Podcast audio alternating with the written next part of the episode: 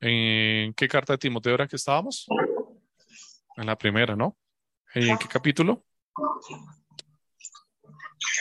¿En cuál? En el primero, ¿cierto? ¿Versículos cuáles? Ya deberíamos tenerlos todos leídos de nuestra casita ayer, por lo menos, haberlo revisado, eh, revisado, repasado para pues que pudiéramos tener un poco más de contexto y en la exposición de la palabra, ¿no? Entonces, estamos en el, la primera carta a Timoteo en el capítulo 1 y hoy vamos a leer de los versos, hoy vamos a exponer la palabra en los versos 12 al 14. Sin embargo, y como ya se me ha estado volviendo costumbre, quiero leer hasta el versículo, hasta el versículo 17, porque quiero agregar un, parte del contexto que se encuentra precisamente en el versículo 17 para que podamos comprender más todo el mensaje que el apóstol Pablo quiere transmitir a Timoteo y que el Señor quiere traer a nuestras vidas hoy. Entonces vamos a leer desde el versículo 12 hasta el versículo 17. ¿Listos? Dice así la santa palabra del Señor. Doy gracias a Cristo Jesús, nuestro Señor, que me ha fortalecido. ¿Por qué? Porque me tuvo por fiel poniéndome en el ministerio. Aún habiendo sido yo antes blasfemo, perseguidor y agresor. Sin embargo, se me mostró misericordia porque lo hice por ignorancia en mi incredulidad. Pero la gracia de nuestro Señor fue más que abundante con la fe y el amor que se hallan en Cristo Jesús. Palabra fiel y digna de ser aceptada por todos. Cristo Jesús vino al mundo para salvar a los pecadores, entre los cuales yo soy el primero. Sin embargo, por esto hallé misericordia, para que en mí, como el primero, Jesucristo demostrara toda su paciencia como un ejemplo para los que habrían de creer en Él para vida eterna. Por tanto, al Rey eterno, inmortal, invisible, único Dios, a Él sea honor y gloria por los siglos de los siglos. Amén. Pueden sentarse, mis amados hermanos. Hoy leíamos al principio del servicio el llamado a la oración, el Salmo 107. Y teníamos una lectura particular del Salmo 7, una lectura que no era necesariamente responsorial, pero tampoco era una lectura antifonal. Era muy parecida a una lectura antifonal porque el pueblo respondía en ciertos pasajes. Pero la idea era que pudiéramos encontrar dentro del Salmo 7 que hay un énfasis en unos pasajes que se repiten continuamente. Y habían dos ideas que se, eh, se repetían durante todo el Salmo 7. El mismo texto se repetía varias veces en el mismo Salmo 107. Las mismas dos ideas. ¿Recuerdan cuáles eran? Un clamor, ¿cierto? De parte del pueblo en medio de sus aflicciones en donde el Señor respondía. ¿Y una qué? Acción de gracias. Una acción de gracias. Continuamente el pueblo estaba dando acción de gracias al Señor por tener compasión de ellos. Estas dos frases, estos dos versos, estos dos textos se repiten en el Salmo 7 varias veces. Y es que precisamente eh, de eso es lo que va a tratar la exposición de la palabra hoy. Pablo le quiere mostrar a Timoteo la compasión que el Señor ha tenido, cómo ha sido paciente el Señor para con su pueblo y cómo el pueblo debería responder como Pablo respondió aquí en, en esta escritura, en esta porción.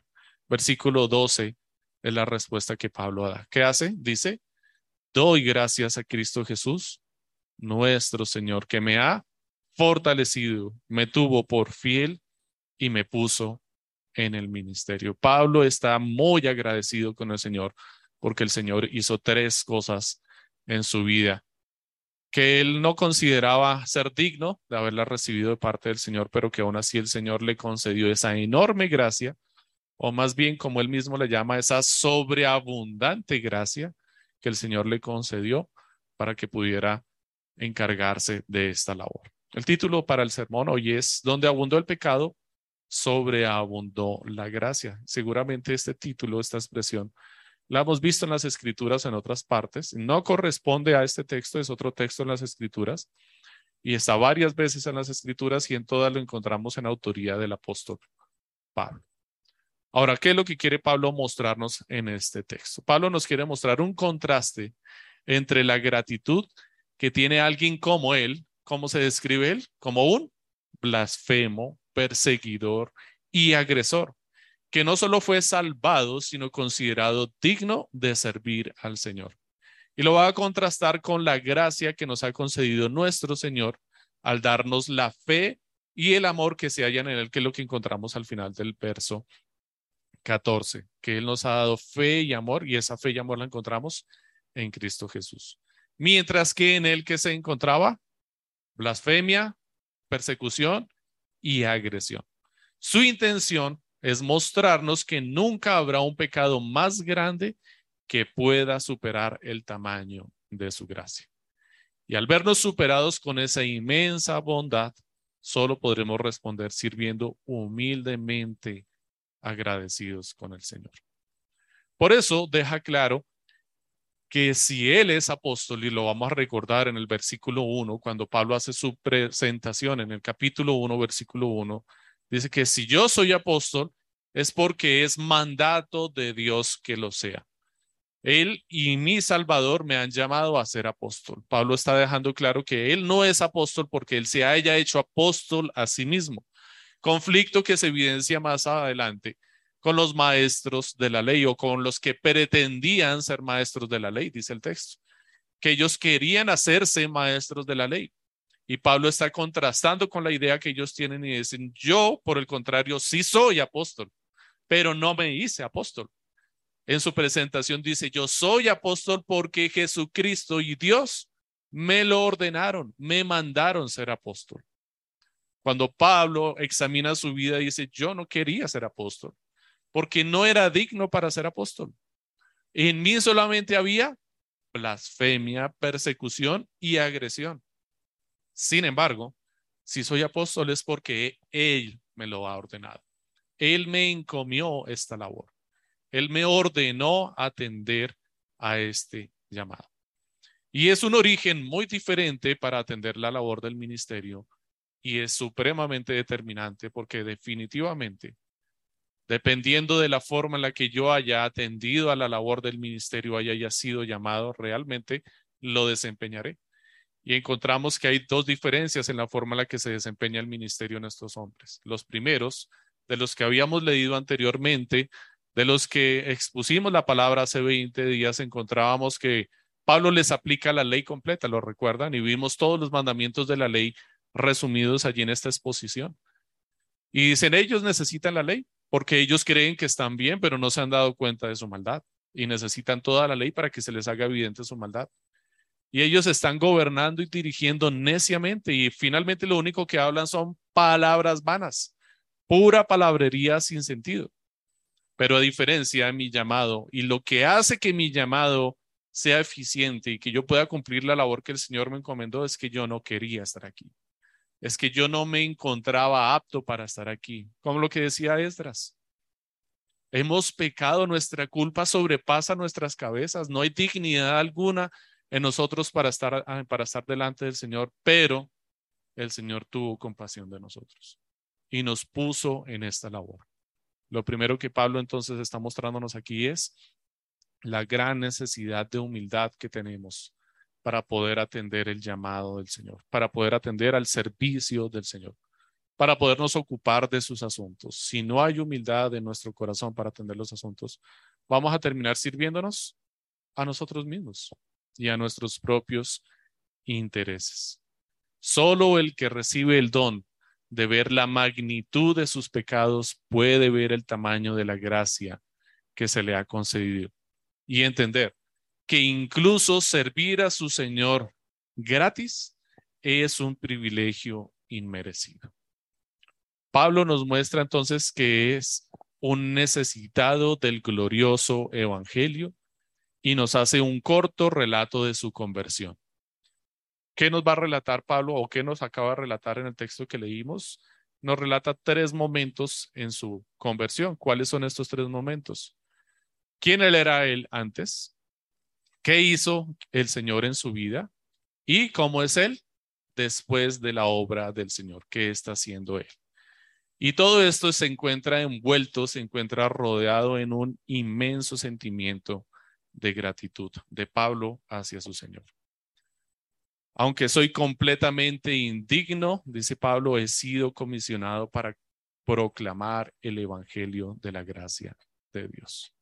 Entonces vamos a ver estos tres momentos en la vida de Pablo, pero específicamente los vamos a ver en tres cosas que el Señor hizo en la vida de Pablo y que el Señor hace en nuestras vidas.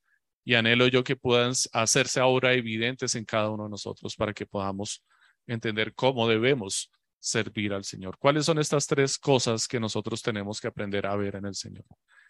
Lo primero que tenemos que aprender a ver es que el Señor nos está capacitando.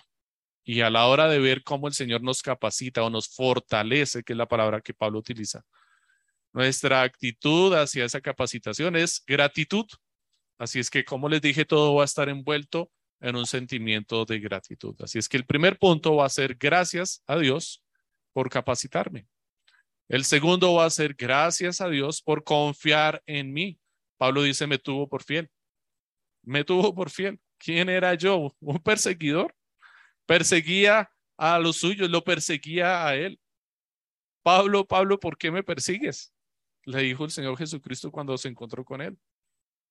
Gracias por confiar en mí. Este segundo punto. Y el tercero es, Señor, gracias por enviarme. Gracias por enviarme.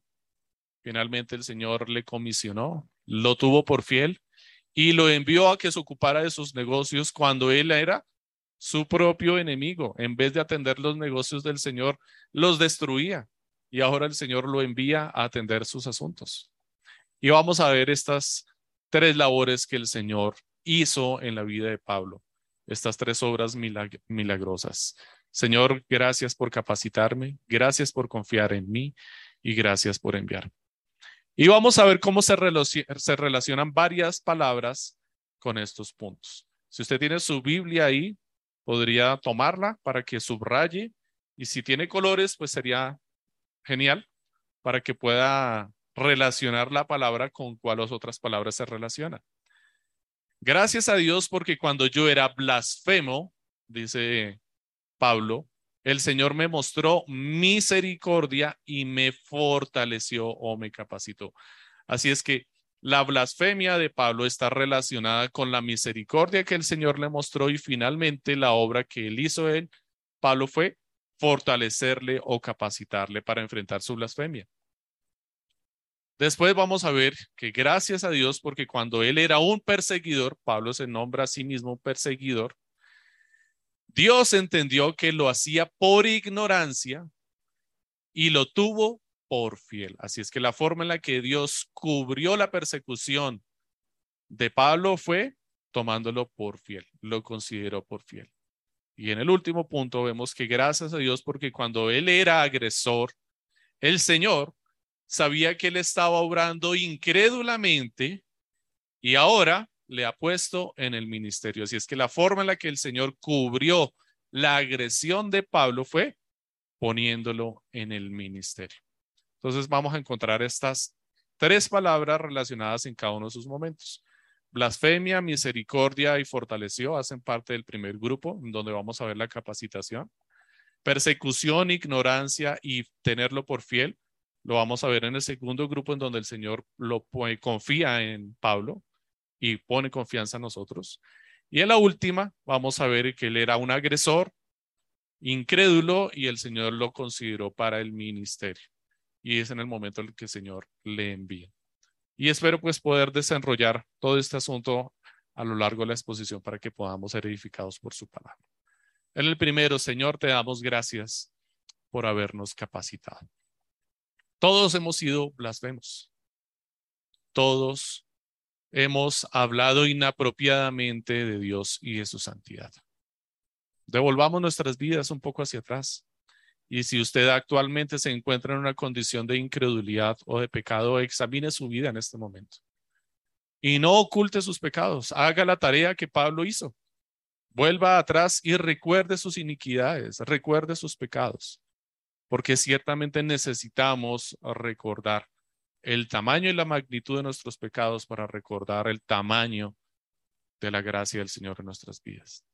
Todos hemos sido blasfemos. Todos hemos hablado inapropiadamente acerca de Dios y de su santidad. Hemos utilizado términos ofensivos en algún momento de nuestra vida en medio de nuestra incredulidad acerca de Dios. Hablamos contra el hombre hecho a su imagen y semejanza, sobre quien reposa la dignidad más alta de la creación, sobre la persona que está sentada a su lado, sobre sus hijos, sobre su esposo, sobre su esposa, sobre su vecino que no lo dejó dormir anoche poniendo música a todo volumen, sobre el delincuente, sobre el ladrón, sobre el asesino. Dios puso su dignidad más alta. Fueron hechos a imagen y semejanza de Dios, todos los hombres, todo ser humano de la creación. Y cuando usted se refiere a una forma grosera, necia, despectiva o vulgar hacia alguien, hacia otro ser humano en toda la creación, no importa su color de piel, no importa su cultura, no importa su lugar de procedencia, usted está blasfemando el nombre de Dios. Está pecando contra Dios porque está menospreciando la obra que Dios hizo con sus manos. La escritura dice que cuando Dios hizo al hombre, ¿cómo lo hizo? Del polvo de la tierra.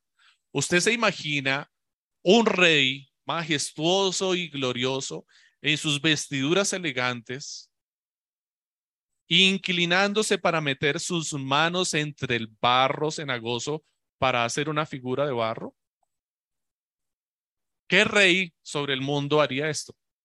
¿Qué rey en sus vestiduras más espléndidas se postraría en tierra para meter sus manos entre el barro y jugar con el barro? Estropeando sus vestidos, humillándose porque se tiene que postrar en tierra, ensuciando sus manos limpias. Y dice que Dios nos creó a nosotros del barro de la tierra. Dice que se arremangó. Es una expresión antropomórfica, no literalmente quiere decir que él se haya arremangado, no tiene cuerpo, pero nos está mostrando qué fue lo que hizo, cómo se humilló, cómo descendió para hacernos. Y nos creó a su imagen y semejanza y puso aliento de vida en nosotros para que usted venga y ahora y hable de forma grosera y despectiva de su prójimo. No está pecando contra el Señor, no blasfema. Cuando discute con su esposo y su esposa y utiliza palabras despectivas hacia él, no está pecando contra Dios también. No está blasfemando el nombre del Señor. No está tomando con ligereza aquello que el Señor le ha dado dignidad y altitud. Hablamos contra Jesús mismo como lo hizo Pablo. Pablo habló contra Jesús, persiguió a Jesús mismo, atentó contra el nombre de Jesús, consideró el nombre de Jesús poca cosa. Y si usted vuelve un poco atrás, seguramente va a encontrar que hizo lo mismo. Utilizó el nombre de Jesús a la ligera, lo menospreció, lo ignoró, Alguna vez seguramente alguien golpeó la puerta de su casa o se encontró con alguien en algún parque que le dijo, déme cinco minutos de su tiempo, quiero hablarle acerca de Jesucristo. Y seguramente usted le respondió de una forma grosera, vulgar o simplemente le dio la espalda y se fue. Y si se quedó escuchando y atendiéndolo en su mente, divagaba en otra cantidad de cosas y menos en lo que le estaban diciendo, ignorando así al Señor de la creación. ¿No hemos blasfemado al Señor? ¿Nos burlamos de las cosas sagradas o actuamos irreverentemente? Usted nunca pasó tal vez por delante de un lugar como este, un lugar en donde se congrega un pueblo para adorar al Señor, una iglesia, y cuando pasaba por allí enfrente, como hoy en la ciclorruta, miraba para allá y se burlaba diciendo, estos allá, perdiendo el tiempo en vez de estar haciendo ejercicio, en vez de disfrutar de la vida no salió con sus amigos en algún momento y estuvo de fiesta, de farra, se emborrachó, tomaba y veía a los creyentes al otro día en medio de su guayabo trasnochado que iban con su Biblia para la iglesia y se burlaba de ellos. No hemos blasfemado contra el nombre del Señor, no hemos blasfemado contra su iglesia, no hemos blasfemado contra su pueblo. No hemos blasfemado contra su obra, la obra de su creación, contra la dignidad más alta de la creación. Realmente hemos blasfemado o blasfemamos abundantemente en nuestras vidas. Nos burlamos de las cosas sagradas, nos burlamos de las escrituras. Si usted posiblemente estuvo expuesto a las drogas, fácilmente sabrá o entenderá qué hacía un adicto con las páginas de este sagrado libro. ¿Para qué las utilizaba? ¿Cómo menospreció las cosas sagradas?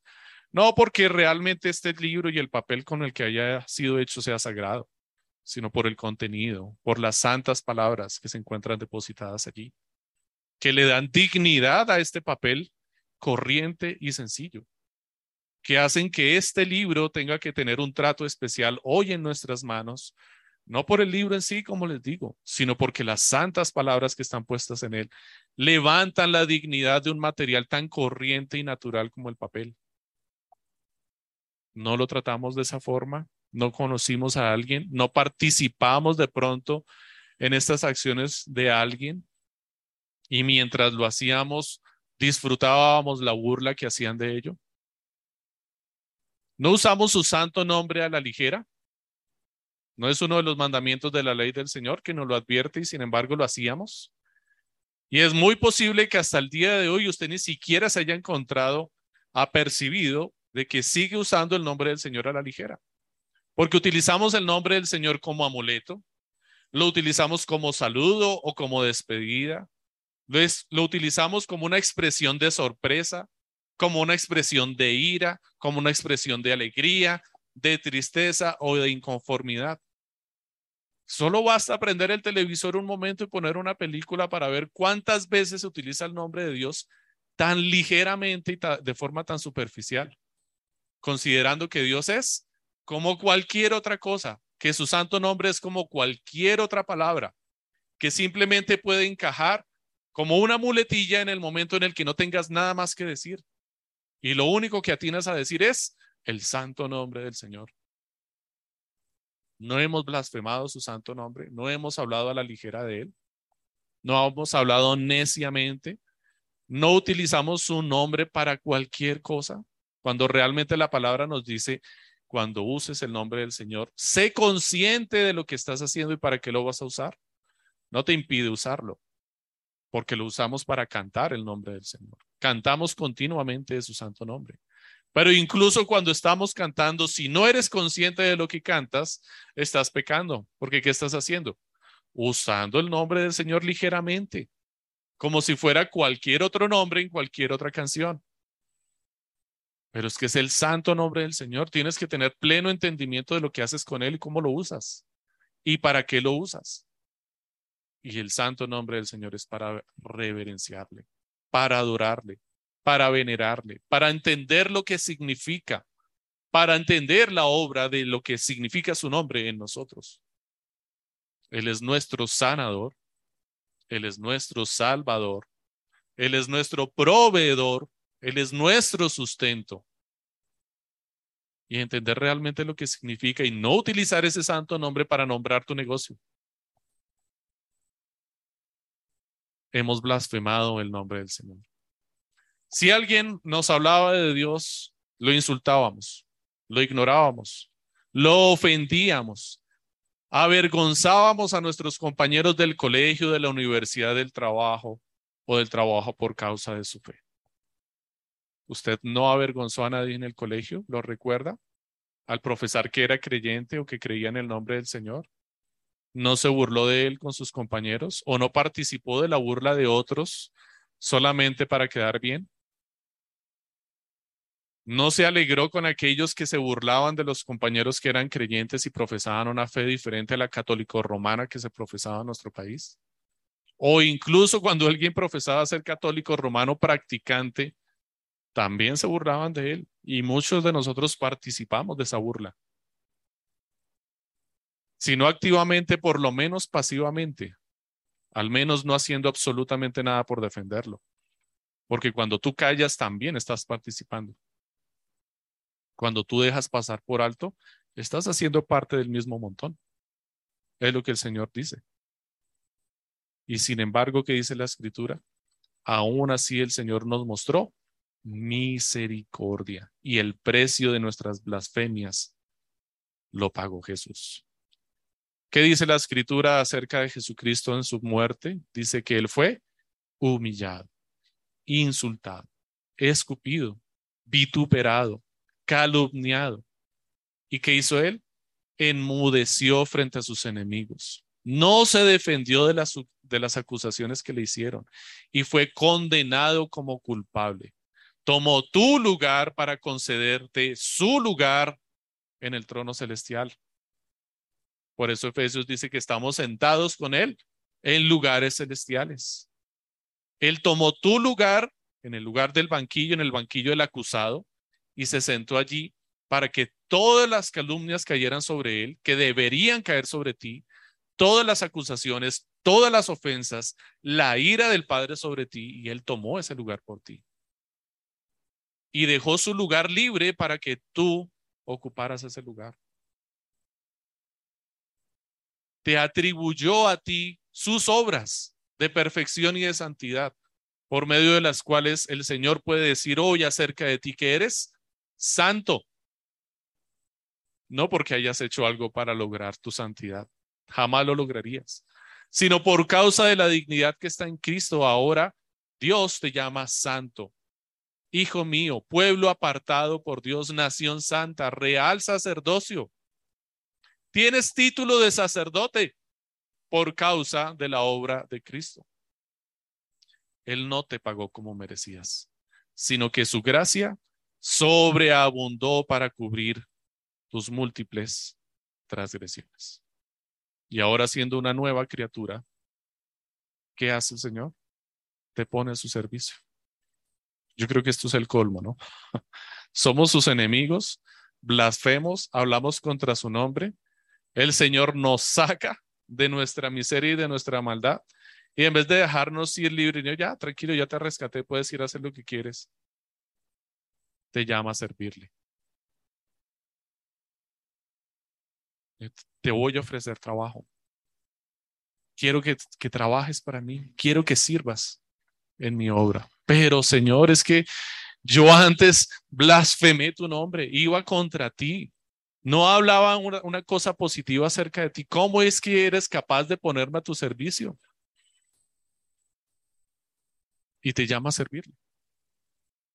Y dice el Señor, dice Pablo, que le fortaleció, le capacitó, le preparó y reemplazó toda la mentira que había en nuestro corazón con la verdad de la palabra para que le pudiéramos servir. Cambió nuestra forma de pensar. Es como si tú fueras soldado y estuvieras luchando contra el, contra el otro equipo, contra el, el otro ejército, y te capturan en la guerra. Tus enemigos te capturan.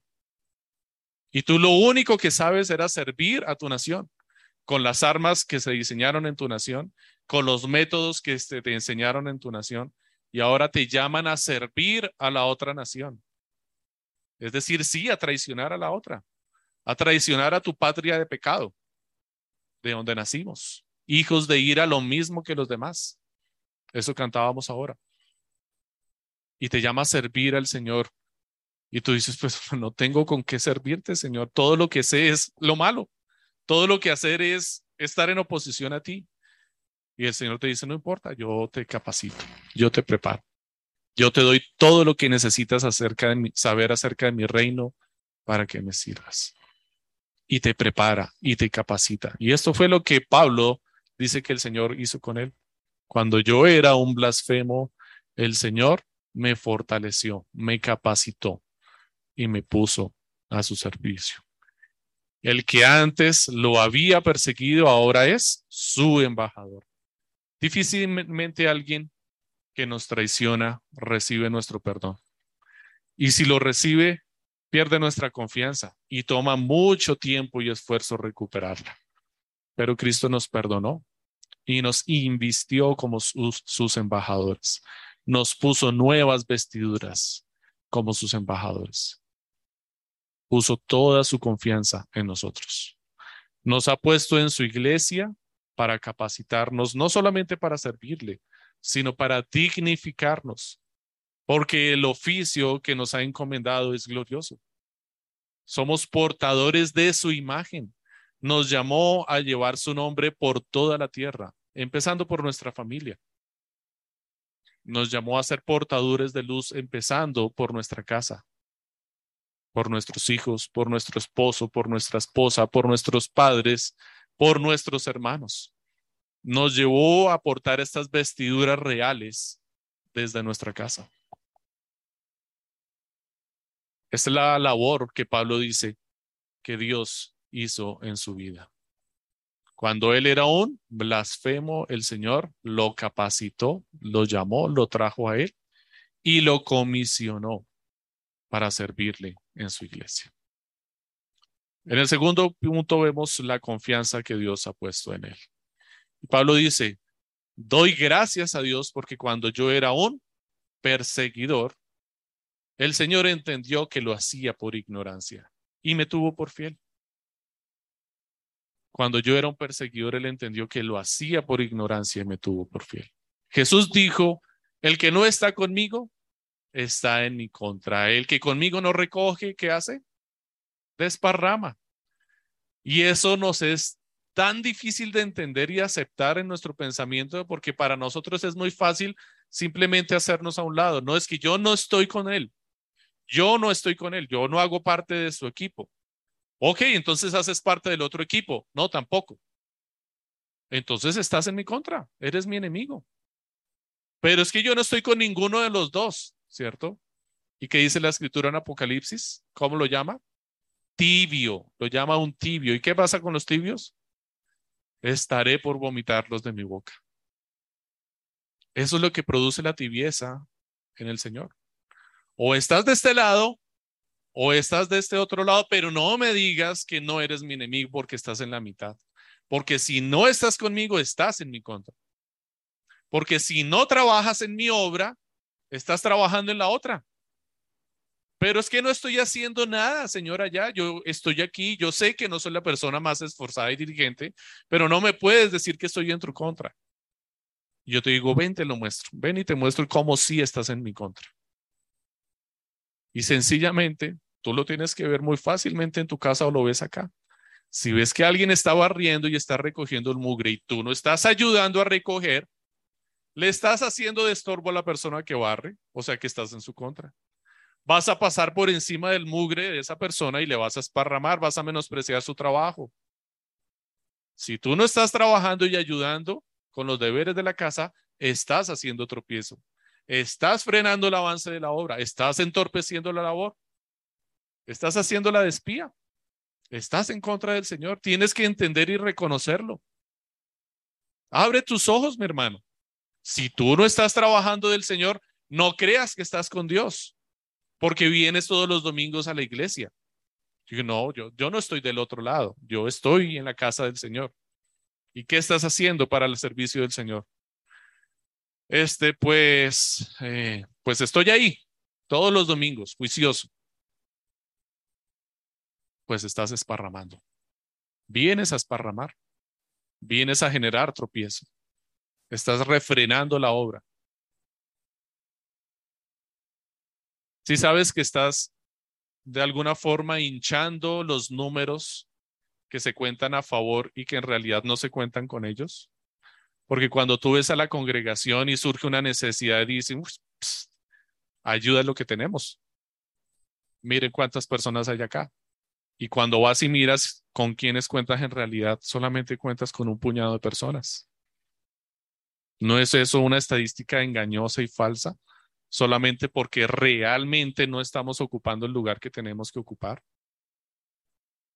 Ocupar una silla, mi amado hermano, en este lugar no te está haciendo creyente. Lo que te hace creyente es ocupar tu puesto en la labor que el Señor te encomendó. De nada sirve a nuestro gobierno y a ningún gobierno en el mundo tener una lista de soldados en espera y decir, tengo una reserva de soldados bárbaras. Si fuéramos a la guerra y no puedo hacer frente a la guerra con los soldados que tengo de frente, con las reservas, tengo suficiente. Y cuando llamas a las reservas, ¿qué pasa? perdiste. Quedas en vergüenza porque esas reservas solamente eran un número. Ninguno quiso salir realmente. Salieron corriendo todos, se acobardaron.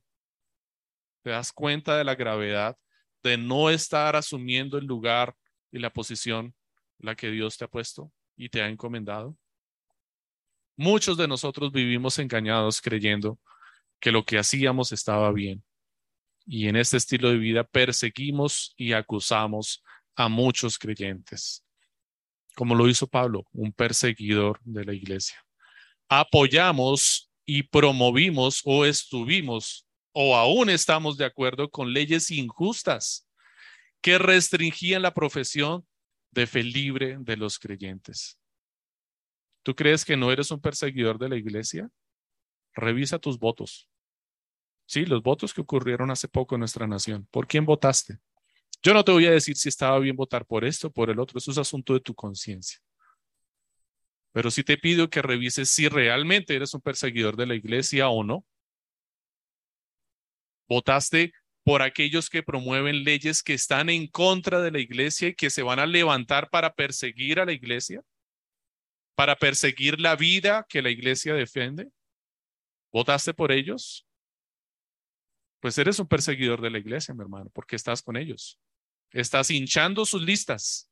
Estás haciendo parte de su equipo. Estás trabajando a su favor y no a favor de la iglesia. Así es que sí, ciertamente tú no tienes la piedra en la mano para arrojarla, pero hiciste como Pablo, cuidaste las ropas de los que lanzaban la piedra. Estás cuidando sus ropas. Eres parte de su equipo. Ellos cuentan contigo cuando te necesiten. Sí, no te van a poner el lugar vergonzoso de lanzar la piedra, pero ya escondidito detrás te van a encomendar otras labores. Así es que finalmente estás sirviendo en las mismas listas. Eres perseguidor de la iglesia. Y si no lo haces actualmente, en un momento lo hiciste. Y fuiste perseguidor de Cristo y de su iglesia.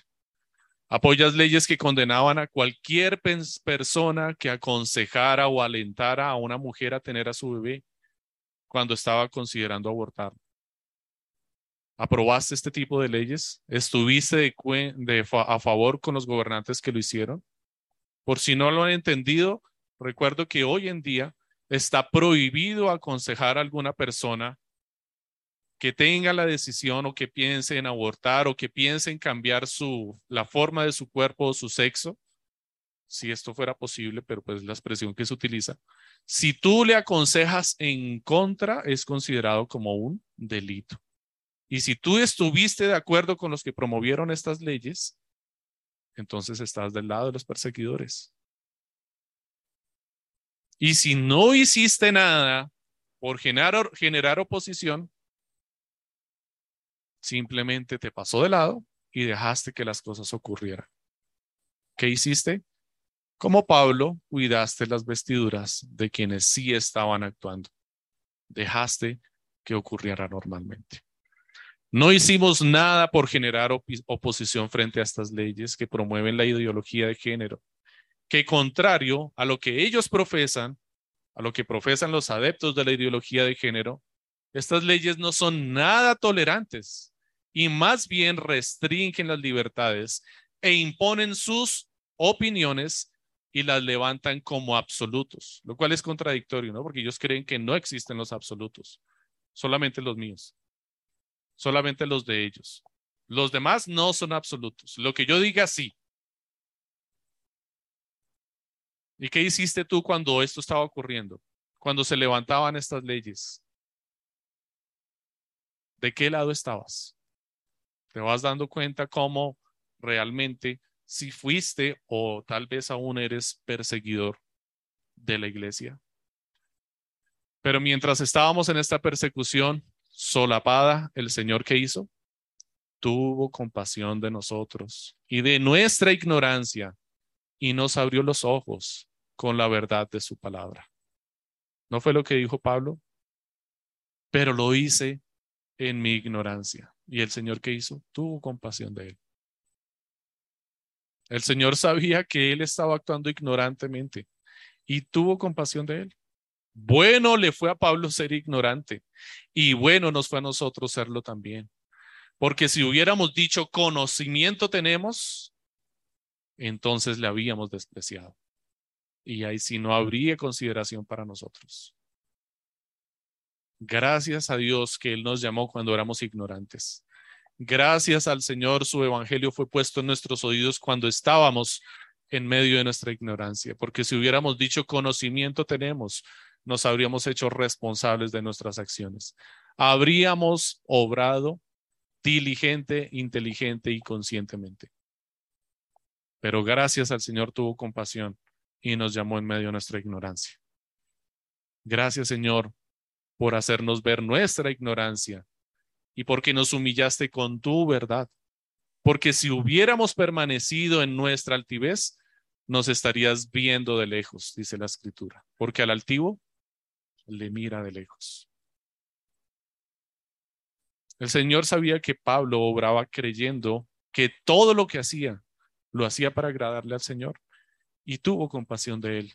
Y no solamente lo sacó de su error, sino que lo llamó para que le sirviera correctamente, pero con el mismo apasionamiento. Esto es lo que se llama gracia sobre gracia. Sigue acumulando gracia sobre la gracia que ya le concedió. Y le concede más y le concede más y sigue acumulando gracia sobre gracia porque si, como veíamos en Esdras, la culpa había sobrepasado sus cabezas, la gracia del Señor sobrepasa la creación. Es inconmensurable, inconmensurable. No se puede medir.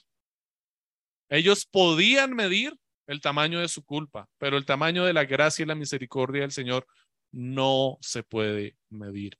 Es como si tuviéramos un empleado que hace mal las cosas y en vez de despedirlo, lo asciendes. Y le das un cargo con más responsabilidad, honor y dignidad. Eso fue lo que el Señor hizo con Pablo. Eso es lo que el Señor hizo contigo. En vez de despedirte, te ascendió y te dio un mejor cargo. Un cargo que te ha llenado de dignidad. Y no te dio el título solamente por tener el título, sino que veíamos anteriormente que te dio el conocimiento para que hicieras frente a ese título y no solamente digas, aquí estoy yo, el sacerdote, el maestro de la ley, como los que presumían anteriormente, sino que te dio el conocimiento para que hablaras con autoridad. No te dio solamente el título. La causa de su confianza es que Cristo se hace responsable de nosotros delante de Dios. Esa es la causa de la confianza de Pablo y esa es la causa de nuestra confianza. Que Cristo está entre el Padre y nosotros. Y cuando Él ve, no ve nuestras obras imperfectas y nuestros defectos, sino que ve la obra perfecta de Cristo. Esa era la labor de qué? Del propiciatorio, ¿lo recuerdan? En vez de Dios mirar hacia abajo con su juicio que iba a llegar sobre lo que estaba dentro del arca, el juicio llegaba sobre el propiciatorio y allí era vertida la sangre. Y el juicio llegaba hasta allí y no consumía lo que estaba dentro del arca. Y así es con nosotros. Su juicio llegó y Cristo lo refrenó, lo recibió todo, lo soportó, lo toleró, para que nosotros estuviéramos resguardados bajo Cristo. Gracias, Señor, por enviarme. Es el tercer punto. Gracias a Dios, porque cuando yo era un agresor, dice Pablo, el Señor sabía que obraba como un incrédulo y ahora me puso en el ministerio. En medio de nuestra incredulidad, todas nuestras acciones son consideradas como agresiones contra Dios, por cuanto somos sus enemigos. Si somos sus enemigos, todas nuestras acciones son agresiones delante del Señor.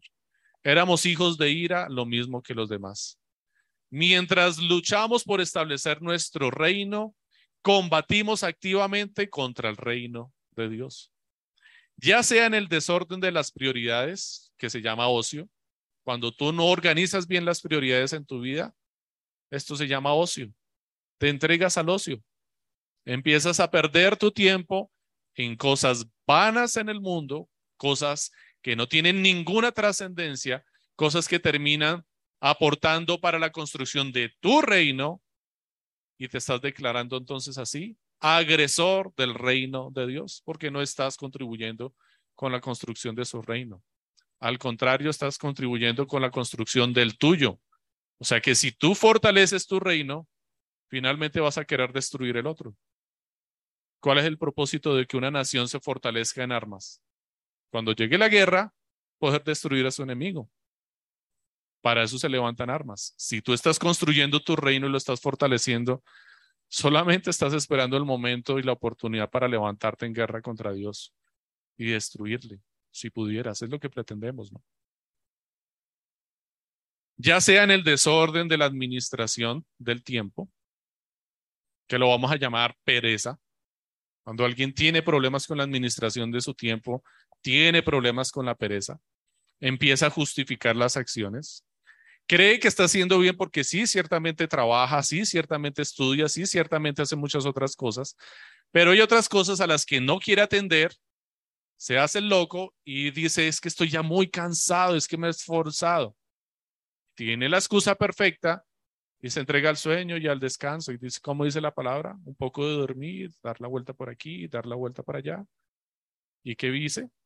Y la pobreza está acechando a la puerta. Claro, pero es como nosotros no vemos la pereza así de frente, como, ah, todo el tiempo durmiendo en la casa. Puede que pase. Pero tenemos unas pequeñas justificaciones para darnos esos espacios de pereza. Y ahí está el desorden. Estamos haciéndonos enemigos del Señor. Tenemos desorden en la nutrición de nuestro cuerpo. Y lo podemos llamar obesidad. Y no vamos a hablar de la bulimia en los desórdenes de la administración acá porque no tiene que ver con esto. Ese tiene más bien que ver con la vanidad, con el ego, porque las motivaciones son diferentes. Pero cuando la obesidad proviene no de una enfermedad o una condición difícil en nuestro cuerpo, sino más bien en un desorden para administrar la nutrición responsablemente, entonces nos estamos entregando nuevamente a ser enemigos de Dios porque estamos en contra de Él. Estamos trabajando en la extensión de nuestro reino, nuestros placeres y nuestros deleites y no en el reino del Señor. Y van a empezar a surgir las excusas oportunas. Es que estoy enfermo, es que no puedo, es que estoy cansado. Y todo eso es consecuencia de qué?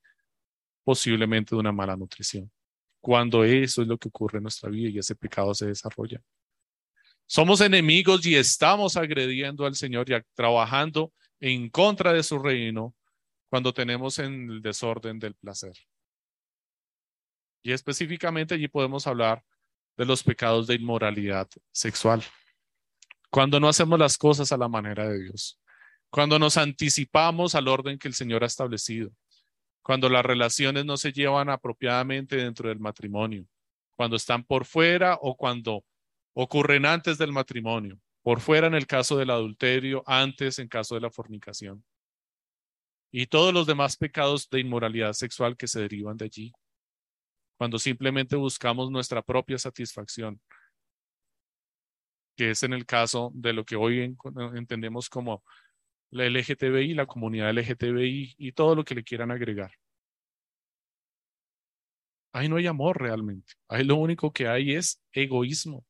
Solo buscan su satisfacción personal, nunca están buscando la satisfacción de los demás. Por eso es que se desarrollan finalmente relaciones que no dan fruto. Si no hay fruto, hay esterilidad y el propósito entonces es egoísta. Si el propósito fuera amar, se evidenciaría en el fruto, pero no hay fruto en este tipo de relaciones. ¿Por qué? Porque son egoístas, solo buscan su satisfacción personal. Y finalmente, cuando tenemos un desorden en el adquisitivo, un desorden en el, deseo por adquirir las cosas, en la codicia, nos estamos declarando enemigos de Dios, agresores de su reino, porque empezamos a construir para nuestro propio reino y anhelar las demás cosas del otro reino para ponerlas a nuestro servicio. Así es que empezamos a buscar cómo nutrir nuestro reino aún sirviendo dentro del reino del Señor. Eso es una traición terrible, ¿no? Y nos ocurre con mucha facilidad, sobre todo a quienes tenemos un oficio visible en medio de la congregación. porque es muy fácil para mí empezar a trabajar en mi reino estando aquí parado, porque me estoy llenando de orgullo, ¿cierto? Me estoy llenando de arrogancia, altivez, ver cómo mi vocabulario resulta agradable, ver cómo empiezo a encontrar simpatía y agrado en los demás. Estoy trabajando en mi reino. Y tenemos que tener mucho cuidado porque ahí empieza la codicia. Nuestro corazón empieza a desviarse y a anhelar otras cosas en vez de trabajar para el reino del Señor. Y me estoy haciendo enemigo y agresor del reino del Señor como Pablo lo hizo. El mero hecho de buscar nuestro deleite en cualquiera de estas cosas nos hace hostiles y agresores de Dios y su reino. Es contradictorio para nosotros llegar a considerar que alguien que administra sus recursos para su propio y exclusivo beneficio pueda administrar los recursos de otro y buscar sus beneficios, los de esa otra persona, en vez de los propios. Pero esto fue lo que hizo el Señor. Y el Señor tomó nuestro egoísmo, nuestros pecados, nuestros intereses, nos llamó a su reino, nos capacitó y nos pone a trabajar en la extensión de su reino. Nos pone como administradores de la extensión de su reino. Nosotros que trabajábamos para nuestros propios intereses, nos ha puesto ahora a administrar los bienes de su reino y a extender su reino y a trabajar ya no para nosotros, sino para servirle a Él. Esto es una obra maravillosa de la gracia que transforma nuestra mente, que transforma nuestro corazón, nuestros intereses, nuestros deseos, e impulsa nuestras pasiones a trabajar para el servicio del Señor. Y esto es lo que Pablo está diciendo finalmente. Yo antes trabajaba para mí y ahora con toda esa pasión trabajo para el Señor y sirvo al Señor. Siendo su enemigo, el Señor me rescató. De mi necia voluntad y me puso a cargo de la extensión de su reino. Pablo encontró que la gracia que Dios le había concedido tenía fe y amor y que estos estaban en Cristo, lo que dice el versículo 14 al final. Dice el versículo 14, pero la gracia de nuestro Señor fue más que abundante con la fe y el amor que se hallan en Cristo Jesús. La gracia fue más que abundante en darnos fe y amor. ¿Y esta fe y amor se encuentran en quién? En Cristo Jesús. La gracia le dio fe para abrir sus ojos y ver la verdad. Antes era blasfemo, ahora ve la verdad y ya no lo ignora, ya no es un ignorante. Por medio de la fe sus ojos han sido abiertos y ve, dejando atrás su blasfemia.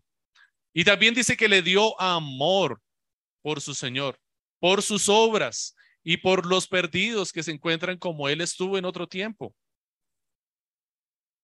Tiene fe para hacer las cosas del Señor conocimiento y tiene amor para servir al Señor y la extensión de su reino, a los perdidos y a los demás.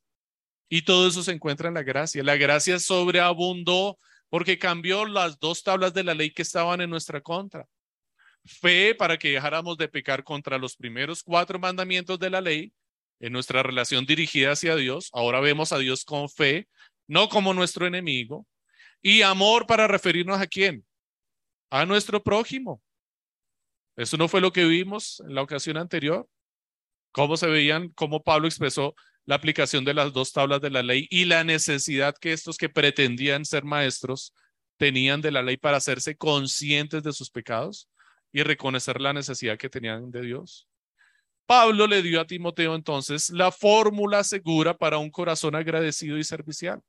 ¿Cuál es la fórmula segura para un corazón agradecido y servicial? Devuelve el cassette. Revisa hacia atrás. Mira tu vida pasada. Revisa de dónde te sacó el Señor. Haz una lista de tus pecados. Recuerda tus transgresiones contra el Señor, contra tu prójimo, contra la creación del Señor. Revisa la necedad que había en tu corazón. Revisa tu orgullo y tu altivez. Revisa cómo tú te considerabas un perfecto creyente cuando en realidad lo único que buscabas era tu propio beneficio. ¿Quieres tener un corazón agradecido? Revisa lo que eras antes y cómo vilmente te servías a ti mismo para que hoy en día puedas ver de dónde te sacó el Señor y a dónde te ha traído. Y esto es lo que Pablo quiere que Timoteo haga con estos maestros que, pretenden ser maestros de la ley.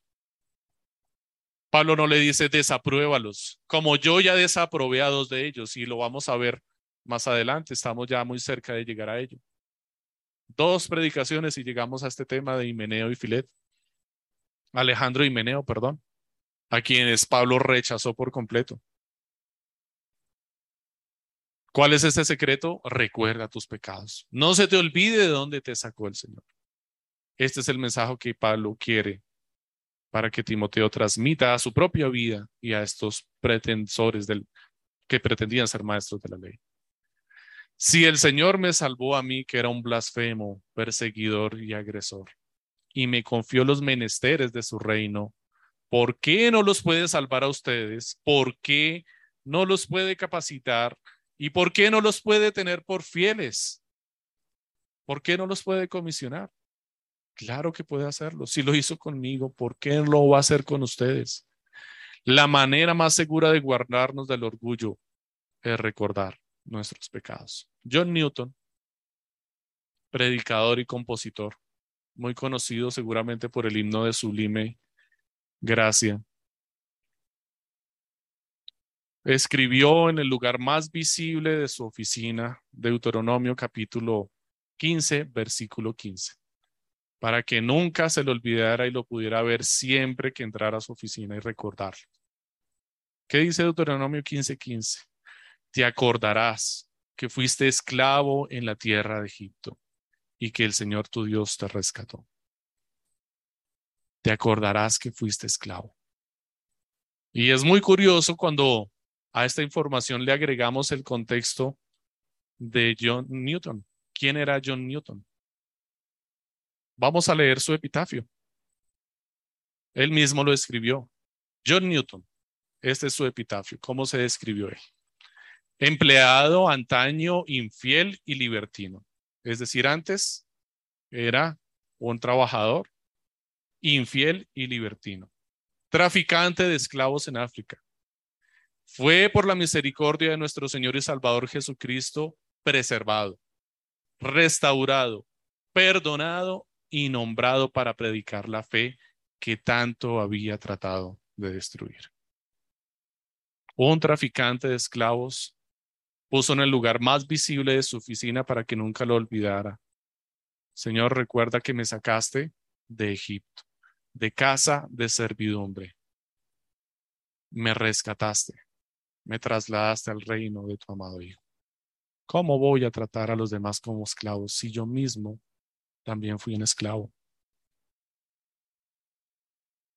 Y cuando cantamos Sublime Gracia, seguramente esto tiene un nuevo sentido para nosotros, porque ya no es una canción con una letra que se repite muchas veces y que nos parece que no es muy profunda, sino que el solamente el solo hecho de decir Sublime Gracia significa cuánto Newton entendió que realmente sus pecados eran terribles y grandes y los describió abundantemente para poder llegar a comprender que la gracia del Señor es sublime, supera todas las cosas, es inconmensurable, como decía al principio, no se puede medir.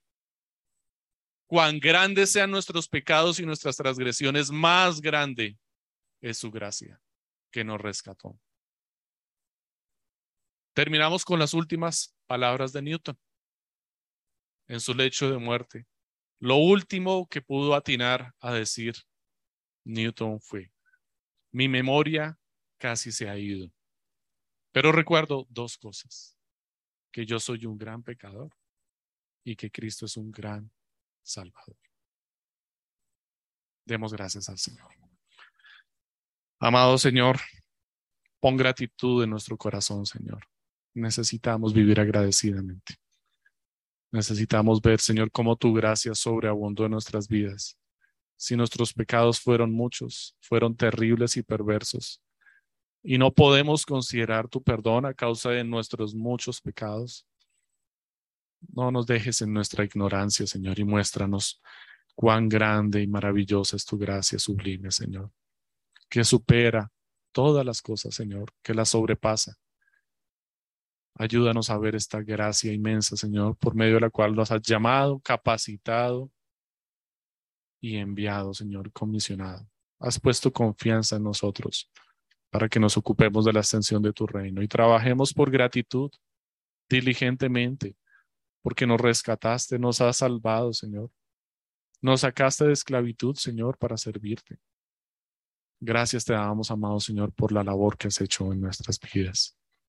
Gracias por haber confiado en nosotros, Señor, por causa de los méritos de Cristo. Gracias, amado Señor, por haberle enviado a morir por nosotros en la cruz y tomar nuestro lugar. Amén.